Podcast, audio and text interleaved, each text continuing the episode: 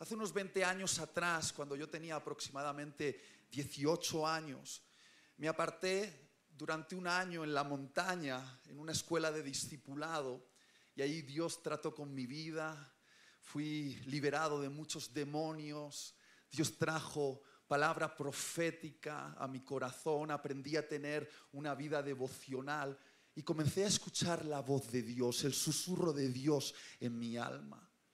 Y Dios me dijo algunas cosas que apunté porque no las entendía en aquel momento y creo que estoy empezando a descifrarlas en este tiempo. Él me dijo hace 20 años, Itiel, estoy por levantar una generación de líderes con el espíritu de Juan el Bautista. En ese momento yo no entendía qué significaba esto. Años después estudié la vida de Juan el Bautista y entendí que Juan es un precursor del Mesías, es decir, aquel que preparó el camino a la primera venida del Señor Jesucristo.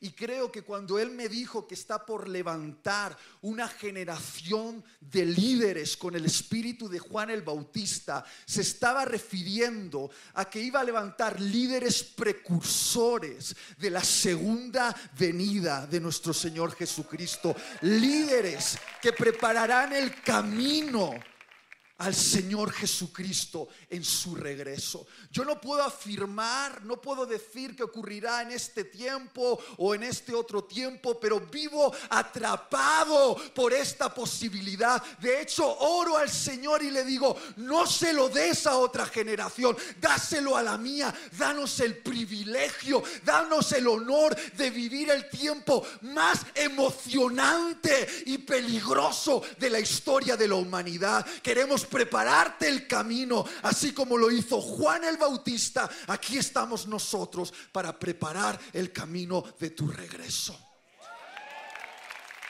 Y en los siguientes minutos querría hablarte acerca de lo que significa ser un líder con el espíritu de Juan el Bautista. Habría mucho que podría decir de él, cómo fue lleno del Espíritu Santo desde el vientre materno cómo fue entrenado en la soledad y el desierto, cómo aprendió a confrontar a las fuerzas del mal de su tiempo y cómo su cabeza terminó sobre una bandeja de plata. Pero dejemos que Juan el Bautista se describa a sí mismo. Evangelio de Juan, capítulo 3, versículos 26 al 30. Y vinieron a Juan y le dijeron, rabí, mira que el que estaba contigo al otro lado del Jordán, de quien tú diste testimonio, bautiza y todos vienen a él.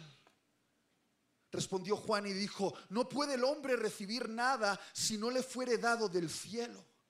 Vosotros mismos me sois testigos de que dije, yo no soy el Cristo, sino que soy enviado delante de él, soy su precursor. El que tiene la esposa es el esposo, más el amigo del esposo que está a su lado y le oye, se goza grandemente de la voz del esposo. Así pues, este mi gozo está cumplido. Es necesario que Él crezca, pero que yo mengue. Querida iglesia, Juan el Bautista se describió a sí mismo a través de una preciosa parábola. Pero para poder explicar la profundidad de lo que significa esta descripción, voy a necesitar ayuda. Por esa razón voy a pedir que por favor entren los novios.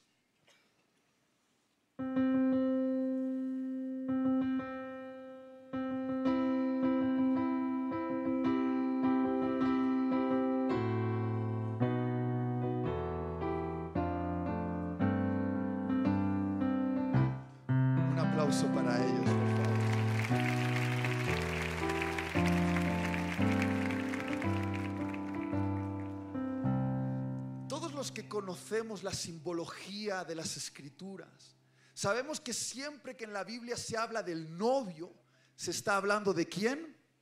De Jesús. Y siempre que se habla de la novia, se está hablando de quién? De la iglesia. Pero en esta descripción que Juan hizo de sí mismo, él se describió con otra figura. Él se describió a sí mismo como el amigo del esposo. Y es posible que esta figura sea desconocida para nosotros, pero era una figura bien conocida en la época de Jesús. El amigo del esposo era un amigo íntimo del esposo, que conocía su corazón, que conocía las profundidades de su corazón, sus gustos, al que él le encomendaba la tarea de custodiar a la novia en el tiempo del desposorio. En aquella época, antes de estar casados, los novios entraban en una etapa llamada el desposorio. Había un contrato nupcial, unas arras que aseguraban el futuro matrimonio, aún no estaban casados, estaban desposados, había un acuerdo prenupcial. Y en aquella época, ellos, los novios, tenían que ir a la aldea de su padre, que probablemente estaba muy lejos de la aldea de la novia, en una época donde no existían telecomunicaciones, no había carreteras ni automóviles y las distancias eran demasiado largas. Él tenía que regresar a la aldea de su padre y construir con sus propias manos una casa adyacente a la casa de su padre. Una casa para darle un lugar donde vivir a su futura esposa y a su futura familia. Si alguien le preguntaba al novio, oye, ¿cuándo es el día de tu boda? Él siempre contestaba, yo no lo sé, solo lo sabe mi padre. Porque era el padre el que le decía al novio cuándo era el momento en el cual la casa estaba lista para recibir a la novia como esposa. Esto podía ser un tiempo largo, de meses, incluso era un tiempo indeterminado. Por eso el novio le encargaba a un buen amigo la tarea de custodiar a la novia mientras él estaba lejos. La tarea del amigo del esposo era proteger a la novia, prepararla al gusto del novio y, organizar los detalles de la ceremonia nupcial. Y tú y yo formamos parte de ella. Somos la novia de Jesús. Pero como líderes también formamos parte de la figura del amigo del esposo nosotros tenemos la tarea encargada por nuestro buen amigo Jesús de custodiar a la iglesia de proteger a la iglesia, de, prepararla al gusto de Jesús y organizar los detalles de la ceremonia nupcial. Yo no sé lo que tú piensas acerca de tu labor ministerial. Generalmente nos perdemos en los detalles y con el tiempo llegamos a creer que somos simplemente organizadores de cultos, que tenemos que administrar la economía y hacer que los números se mantengan. Quizá tú dices, mi tarea es solo colocar sillas o llevo un grupo celular o estoy trabajando con los niños o en la obra social. Déjame decirte algo, déjame decirte, por favor, no pierdas la visión grandiosa de tu comisión. El amigo del esposo y tu tarea es ser un catalizador del romance divino.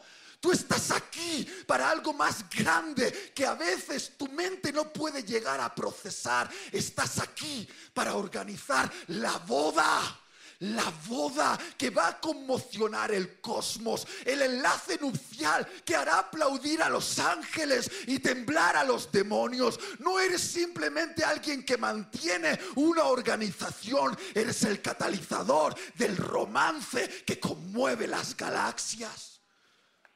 ¿No lo estás entendiendo? ¿No lo estás entendiendo? Por eso subestimas tu tarea. Lo primero que quiero que notéis es que Jesús no se refiere a ella como sirvienta, ni siquiera se refiere a ella como empleada, ni tampoco como socia. Se refiere a ella como su amada. ¿Por qué? Porque para Jesús la iglesia no es un asunto laboral. Para Jesús la iglesia es un asunto sentimental. Escúchame, ella para Jesús no es un proyecto, no es una empresa, no es una organización, es su amada. Quiero que entiendas esto, por favor. Jesús está emocionalmente involucrado con la iglesia. Y si tú te pones entre ellos dos como catalizador del romance, como el amigo del esposo, tienes que percibir esta tensión. Mira cómo se observan. Él no quiere un contrato de derechos y obligaciones con ella. Él quiere su corazón en llamas por Él. Él la anhela a ella y canta como un poeta en su corazón y dice, ella es mía y yo soy de ella. Hay pasión en este romance y tú eres el catalizador de lo que está ocurriendo. Tienes que entenderlo. Tienes que entenderlo. En una ocasión un pastor, con buenas intenciones, pero bien intencionadamente equivocado,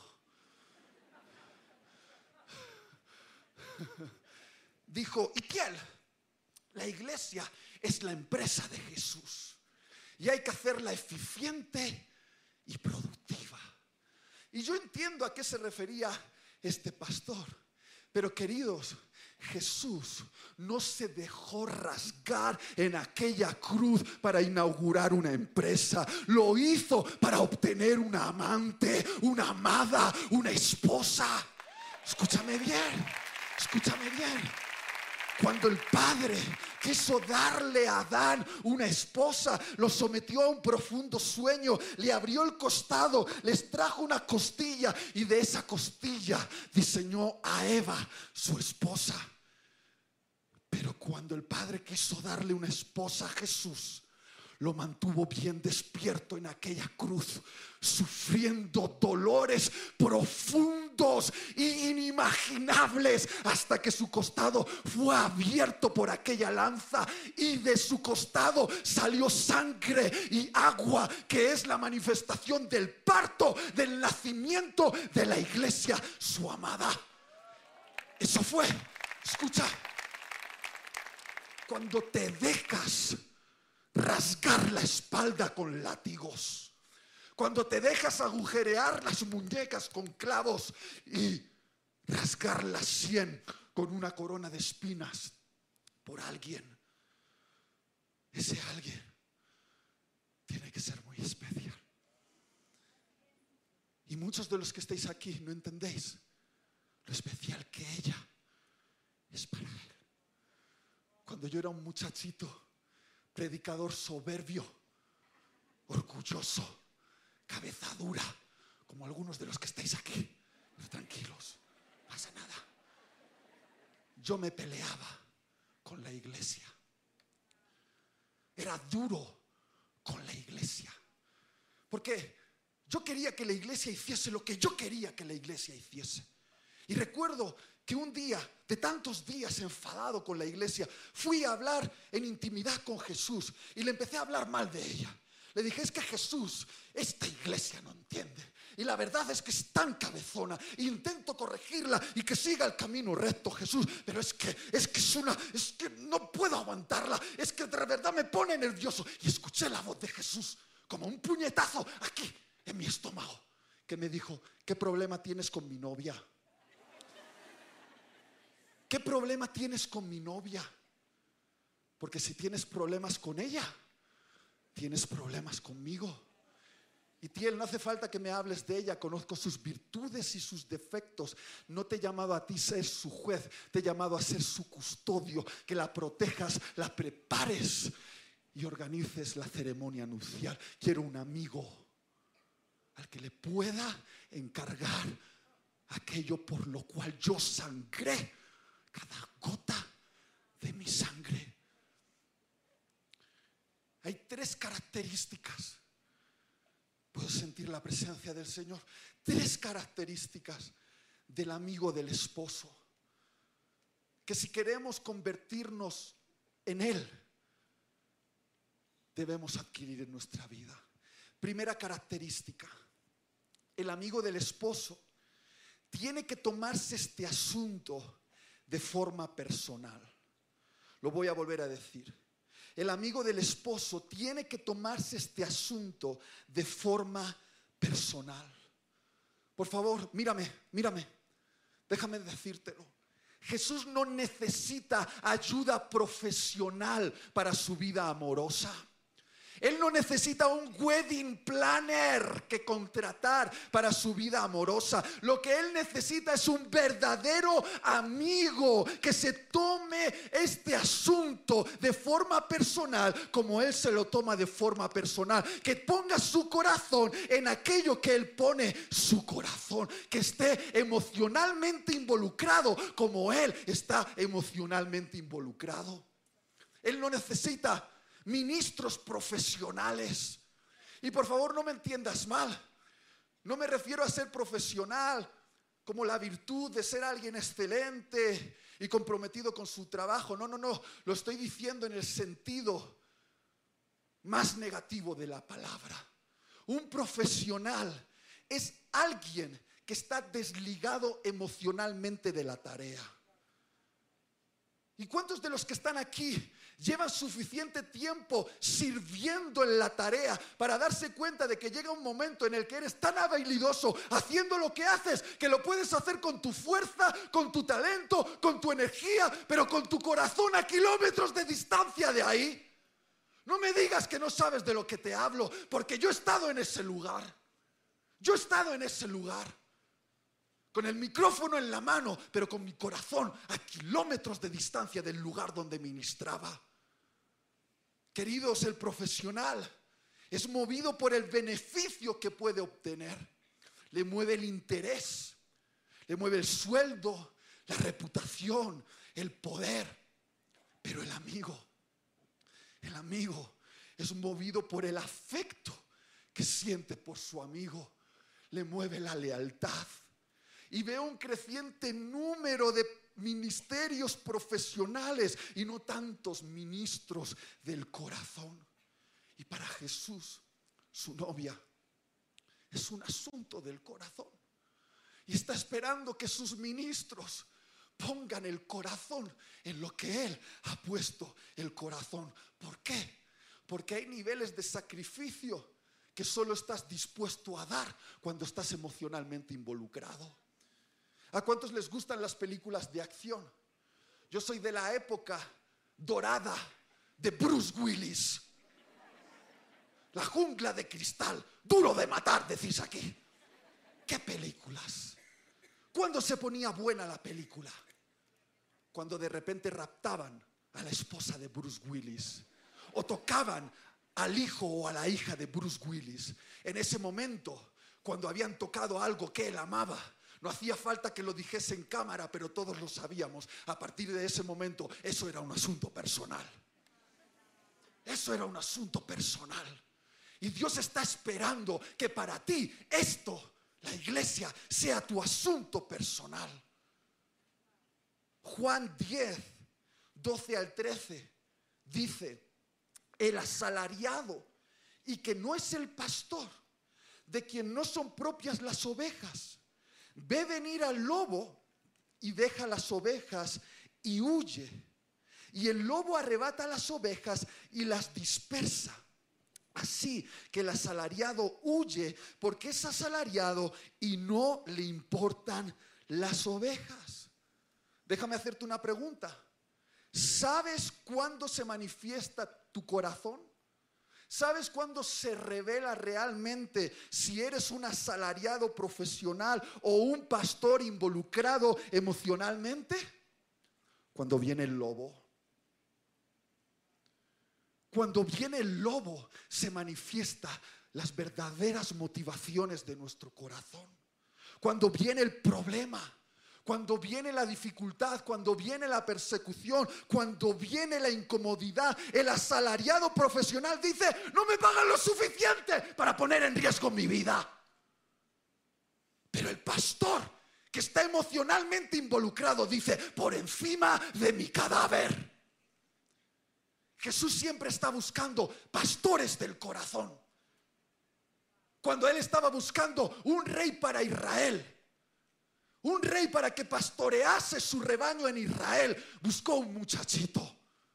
Un muchachito llamado David, al que su padre le había encargado un pequeño rebaño de ovejas. Además, lo había hecho como intentándolo menospreciar.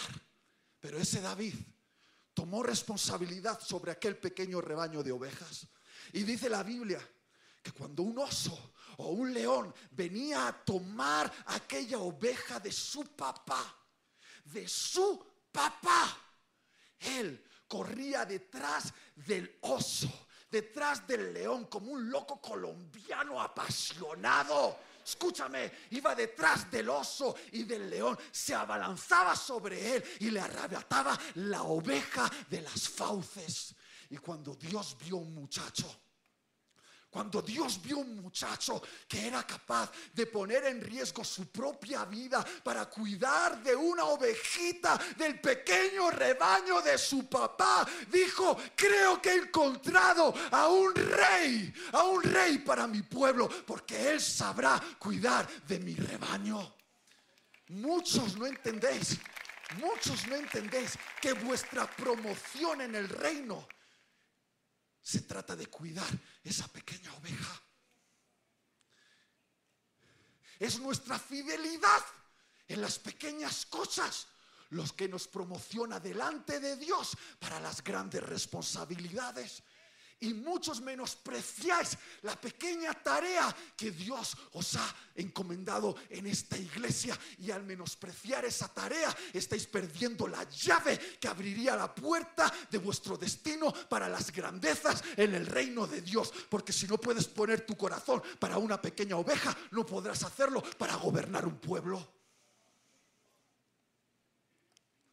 El Señor me confrontó muy fuerte en una ocasión en una etapa en mi vida donde yo tenía mi corazón a kilómetros de distancia. Estaba predicando con mi talento, con mi fuerza, con mi capacidad, pero había entrado en un bucle de exceso de trabajo, de activismo, y la gente empezó a molestarme. La gente que yo ministraba empezó a hacérseme pesada. Sentía que me molestaban y tomaba el micrófono y lo hacía bien y ganaba el aplauso de la gente, pero tenía mi corazón a kilómetros de distancia de ese lugar. Recuerdo que al bajar de predicar en una ocasión, alguien vino a mí y me dijo, Itiel, por favor, ayúdame. Siento que una fuerza oscura, un demonio me está atacando. Y yo le miré y estaba cansado. Lo ignoré y lo dejé allí. Seguramente le eché los polvos mágicos evangélicos, le dije, Dios te bendiga. Y me fui, pensando que nadie había visto lo que había hecho, pero Jesús lo había visto. Y me dijo, Itiel, aquel hombre que vino y estaba atado, que has menospreciado, es mi novia, es mi novia. Y yo la traje a ti para que la liberaras. Y no tomaste y pusiste tu corazón en lo que yo tenía mi corazón. Y me advirtió Itiel, gente con talento me sobra. Te quito la unción si no pones tu corazón y se lo doy a otro. Itiel, quiero que pongas tu corazón porque cuando eras un muchacho te elegí porque me prometiste que me ibas a dar tu corazón. Y es lo que quiero, tu corazón en la tarea. En la tarea. Qué bonito silencio en la sala. Segundo,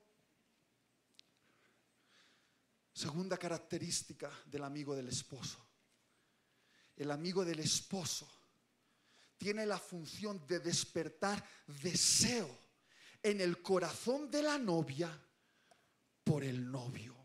Lo voy a volver a decir. El amigo del esposo tiene la función de despertar deseo en el corazón de la novia por el novio. Por favor, entended esto. La novia llamada iglesia, ya llevo tiempo trabajando con ella. La conozco bien. Es un poquito olvidadiza. Y él está lejos. preparándole un hogar para comenzar una familia y gobernar el universo. Pero ella, ella es despistada. Y querido, querida, tu tarea como amigo del esposo es traer constantemente el corazón de ella de vuelta a él. Tu tarea, tu santa tarea es dibujar en la mente y el corazón de la novia la imagen de Jesús, hablarle de sus virtudes, de quién es Él, para que ella lo recuerde y su corazón arda de amor por Él. Tu tarea es revelar constantemente a la iglesia, a Jesús, revelarle quién es Él. Pero querido, querida, ¿cómo vas a revelarle quién es Él si no lo conoces? ¿Cómo vas a hablar de las virtudes de aquel que es un desconocido para ti?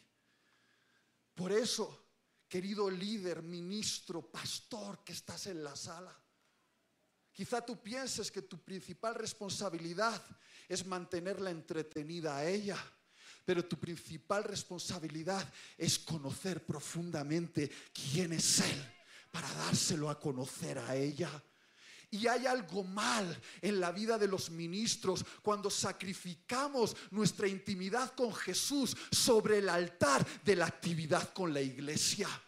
Quiero decírtelo bien claro. Hay algo que está desordenado en nuestra vida cuando por el programa que tienes con ella ya no tienes tiempo para estar con él. Algo está desordenado en tu corazón cuando pierdes el foco de que tu santa tarea es conocerlo a él para dárselo a conocer a ella. Tú puedes decir, Itiel, no sabes de lo que hablas. Hay demasiado trabajo esta novia está desaliñada. Hay que hacerle las uñas. Fíjate, hay que arreglarle. Y este cabello es un desastre. Y tiel, hay mucho que hacer con ella. ¿No te das cuenta de que hay que prepararla bien? Sí, me doy cuenta. Pero ¿qué tal si lo que ella necesita para embellecerse es un amigo del esposo que huela a Jesús? Hay algo en los olores, que se conecta con nuestras emociones más profundas. El otro día, pasando por un aeropuerto, alguien estaba probando un perfume llamado Ultraviolet de Paco Rabanne. Y tú dirás, ¿por qué dices esto? Porque ese era el perfume que Damaris llevaba en las primeras citas y cuando yo olí, escucha, 20 años después, ese perfume, ese olor, ese olor conectó conmigo y me sacó desde la profundidad de mi alma nuevamente a la superficie sentimientos de pasión por Damaris. La llamé por teléfono y la dije, prepárate que viene tu amado. Y lo que quiero que entiendas es que un amigo del esposo que pasa tiempo con Jesús, que pasa tiempo a solas con Él, poniendo su cabeza sobre el pecho de Jesús, escuchando su corazón, aprendiendo quién es Él. Ese perfume, el perfume de Jesús va a quedar impregnado sobre Él. Y cuando Él vaya a hablarle a ella de Él, ella va a oler ella va a oler el perfume, el perfume de su amado. Y nuevamente, nuevamente, esos sentimientos que quizá habían sido olvidados, habían sido olvidados, van a renacer. Un ministro que huele a Jesús vale más que horas y horas y horas de actividad con ella. Escúchame bien, un ministro que huele a Jesús puede encender un avivamiento de pasión en la iglesia. Eso se llama santificar a la novia. Segunda de Corintios, capítulo 11, versículos 2 al 3. os he desposado con un solo esposo para presentaros como una virgen pura a Cristo. Pero temo que como la serpiente engañó a Eva, vuestros sentidos sean de alguna manera extraviados de la sincera fidelidad a Cristo. Pablo, el amigo del esposo, entendió muy bien cuál era su tarea. Él sabía que nuestra tarea es protegerla a ella, que constantemente está siendo seducida por los falsos amantes de cada generación de cada cultura y de cada nación. Amantes en Colombia que se pavonean delante de la iglesia, los amantes de la lujuria, del poder, de la vanidad, de la avaricia, que quieren seducirla, atraer sus sentidos. Y tu santa tarea tu santa tarea es ponerte entre esos falsos amantes y la iglesia y decirle, Él es él es tu amado. Él es tu amado.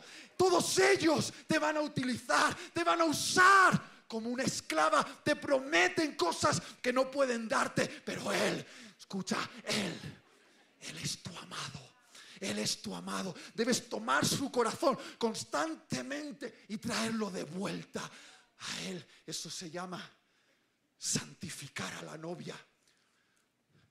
Andrés, qué engañados estuvimos durante años, pensando que santificar a la iglesia se trataba de obligar a los hombres a llevar corbata y a las mujeres falda, decir que no os podíais maquillar o prohibiros afeitaros los pelos del sobaco. Durante mucho tiempo se creyó que eso era santidad, pero santidad la iglesia es que la iglesia tenga su corazón poseído por Jesús. Que su corazón esté tomado exclusivamente para Él. Porque una mujer que está enamorada se embellece naturalmente. Y no hay que decirla, ponte guapa, porque una mujer que está enamorada se pone guapa. Y si tú dices, es que no logro que la gente que yo ministro se santifique, les grito, les pego, les amenazo, es que no has entendido que quizá lo que necesitan es que huelas a Jesús y les hagas recordar quién es su amado, porque cuando ellas estén enamorados de Jesús, se van a embellecer naturalmente, se van a santificar. ¿Alguien me ayuda al piano?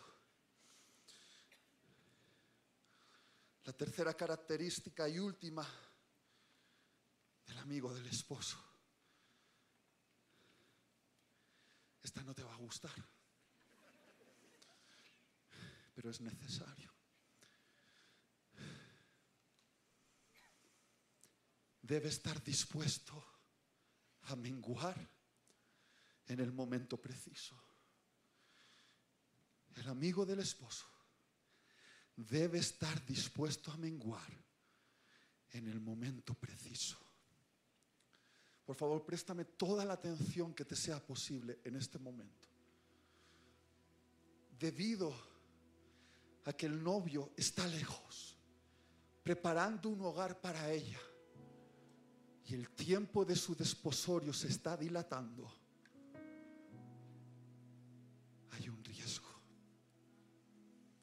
Y es que al pasar tanto tiempo tú con ella, ella termina enamorándose de ti.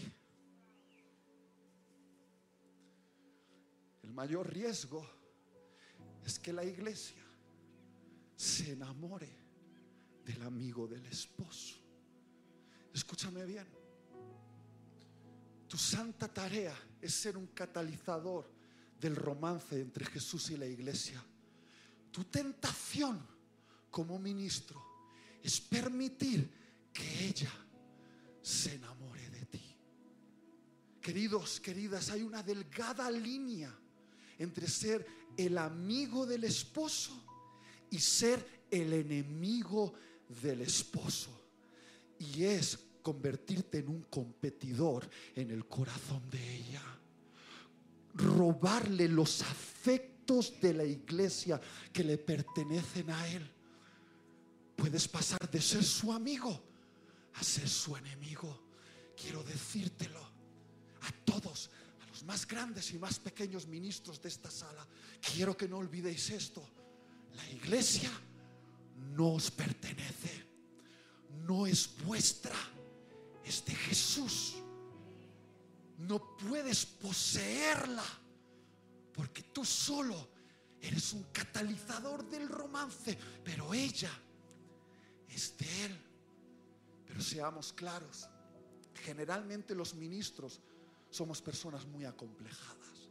Ah, no tú, yo, yo, yo, que luchamos con rechazo, heridas emocionales, inferioridad. Y qué fácil es, qué fácil es poner nuestra identidad y valor en los afectos de ella. Porque los afectos de la iglesia para un ministro que tiene luchas en su identidad son muy deliciosos, son muy tentadores. Cuando ella mira al ministro y dice, wow, esa admiración hace algo en el corazón del ministro. Es una tentación delicada, pero es una peor tentación que la sexual, que la económica, que la de la fama. Es la última y gran tentación de los ministros y es dejar que ella se enamore de él. ¿Cómo suena una iglesia enamorada del ministro? Pastor, yo estaba en la otra iglesia, pero he comenzado a venir a esta. Porque desde que he venido a esta, yo siento que usted hace abrir el cielo. Y los ángeles caen y lo ve, veo a los ángeles dando vueltas alrededor. Yo estaba en la célula del otro ministro, pero desde que fui a tu célula, wow, qué revelación. Tú deberías escribir una nueva carta para la Biblia. Porque tienes revelaciones cósmicas y códigos secretos que nadie tiene. Oh ministro de alabanza.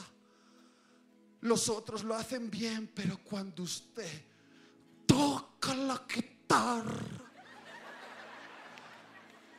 los querubines en el cielo callan para que su voz resuene. Oh ministro, oh ministra. Estoy exagerando, estoy siendo dramático. Puede ser o puede que no. No podemos evitar, es cierto, que ella nos admire, pero sí podemos tomar su corazón y redirigirlo a Él. Y cuando ella viene y nos exalta en exceso, cuando empieza a decirnos que somos Mesías, ungidos supercósmicos, que la solución para Colombia eres tú, lo que tenemos que hacer es redirigir su atención hacia Él. A veces, a veces solo necesitamos ser corteses y decir muchas gracias, valoro tu admiración, lo tomo como una muestra de cariño. No hace falta tampoco ser cortante. Pero cuando vayas a intimidad con Jesús, cuando vayas a estar a solas con Él, tomas la corona que han puesto sobre tu cabeza, te tiras a los pies de Jesús y le dices, esta corona es tuya. Esta corona que han puesto sobre mi cabeza no me pertenece a mí. La traigo, la traigo a tus pies. Porque es aquí donde esta corona tiene que estar. La corona de todos los reyes tienen que estar a los pies del rey de reyes. Aquí. Y es aquí, en esta posición, donde se mantiene alineado el corazón de los ministros. A los pies de Jesús. A los pies de Jesús. A los pies de Jesús. Por eso Juan el Bautista dijo, Juan 3:30, es necesario que yo mengüe y que Jesús crezca. Querido ministro, ministra que estás en la sala, cuando pasas tiempo con la novia, ¿de quién termina hablando más? ¿De Jesús o de ti? Lo voy a volver a preguntar. Cuando pasas tiempo con la novia, ¿de quién termina hablando más? ¿De Jesús o de ti? Te voy a decir algo. Lo mejor que te puede pasar es que la novia olvide tu nombre. Cuando ella ya lleve un millón de años en la eternidad y alguien le pregunte, oye, ¿tú cuando estabas en el planeta Tierra, quién te pastoreaba? Ella digo, la verdad es que no me acuerdo el nombre de ese australiano guapo calvo que vivía en Colombia, pero sí recuerdo algo de él. Y es que olía a Jesús.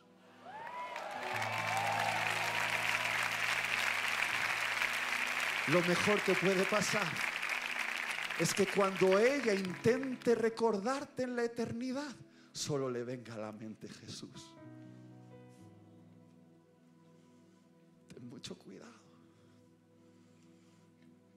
Quiero que observes lo celoso que es Él.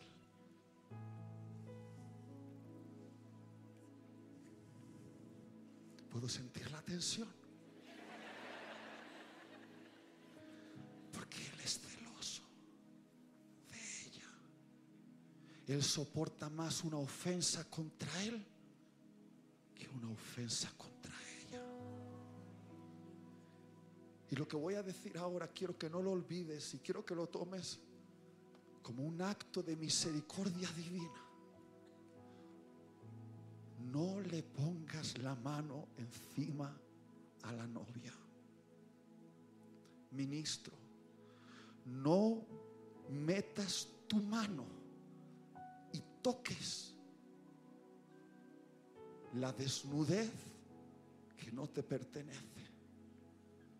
Si usas tu posición de poder para acostarte con mujeres en la iglesia,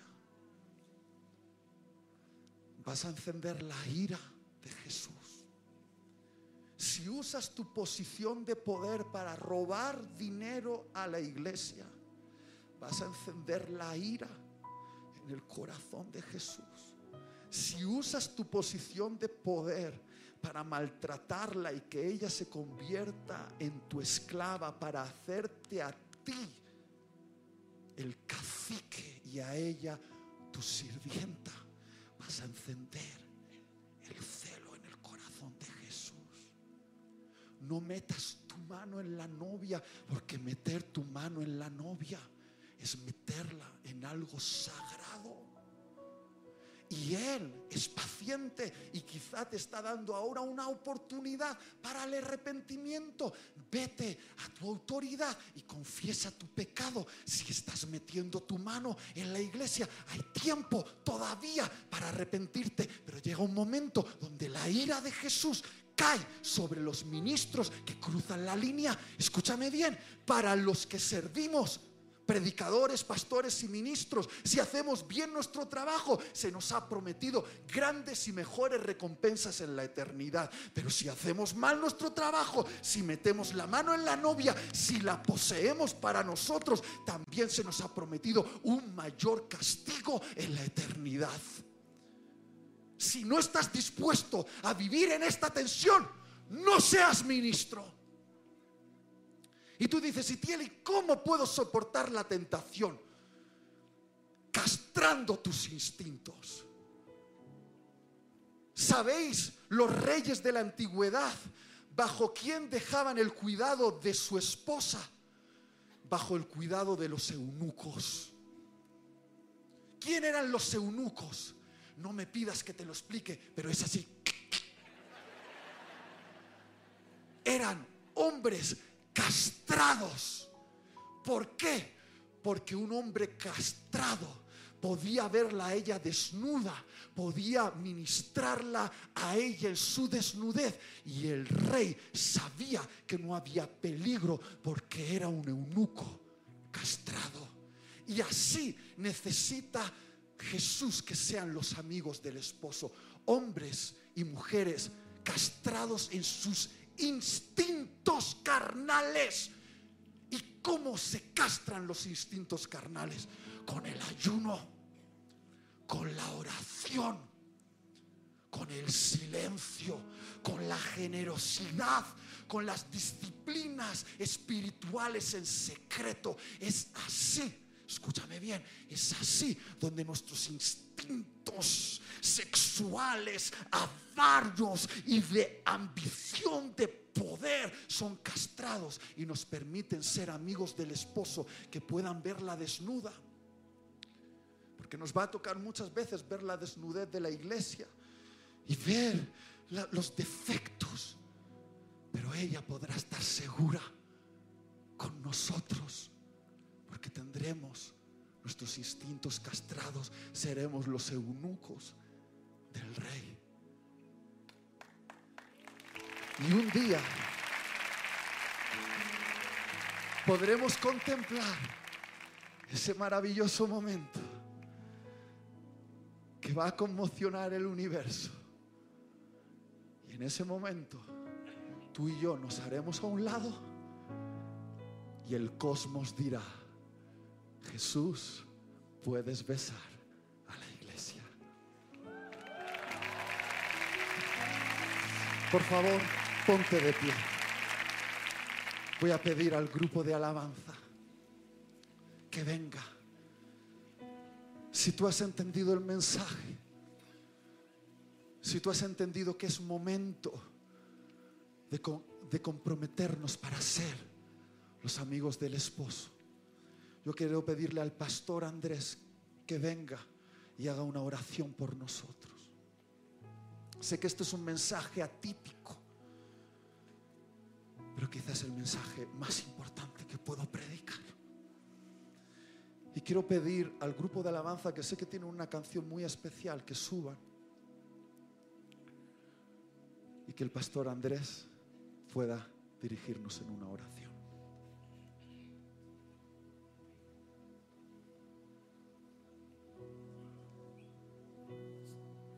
Invitaría a caminar sobre las aguas por ti. Prepararía una cena y lavaría tus pies porque te amo. Profundamente te amo, profundamente te amo profundamente te amo. Profundamente te amo, profundamente te amo, profundamente te amo. Y yo sé, Dios, y yo sé que estás conmigo en las aguas. Y yo sé que los ríos no me cubrirán. Y yo sé que estás conmigo en el fuego. Confiaré en tu voz que escrita está. eres Dios de lo imposible, eres Dios de lo imposible,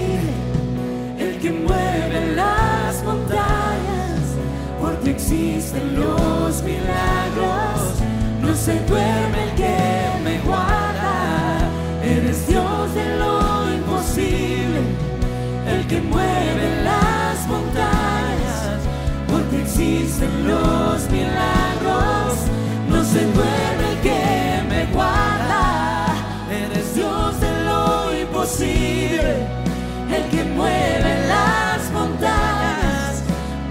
existen los milagros, no se duerme el que me guarda, no se duerme el que me guarda. Se duerme el que me guarda. y el Señor te dice profundamente Te amo, profundamente te amo, profundamente te Y te vas a ver como la esposa, como la amada del Señor. Y Él te dice una vez más, Profundamente te, te amo iglesia, Profundamente te amo. te amo. Profundamente te amo. Pero ahora te vas a ver como el amigo del esposo. Señor, qué privilegio, pero también qué responsabilidad.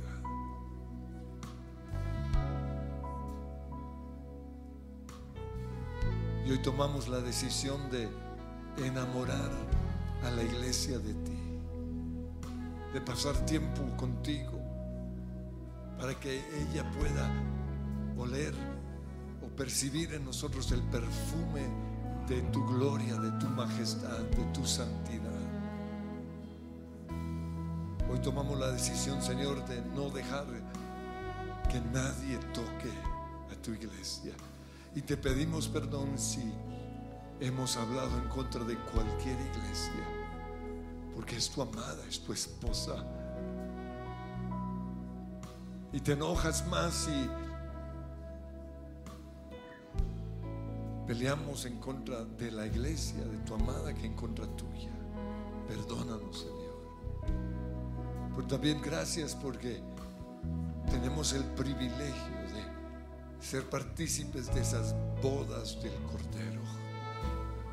Y qué rico, qué bueno sería que cuando eso suceda, la iglesia no recuerde nada de nosotros, que quedemos en el olvido porque es necesario que tú crezcas y que nosotros menguemos. Y ese es nuestro compromiso, levantar a Jesús y que nosotros menguemos. Profundamente te amo, profundamente te amo, Profundamente te amo. Si les gustó este video, pueden suscribirse al canal de El lugar de su presencia en YouTube. De esa manera gozará de todos nuestros beneficios.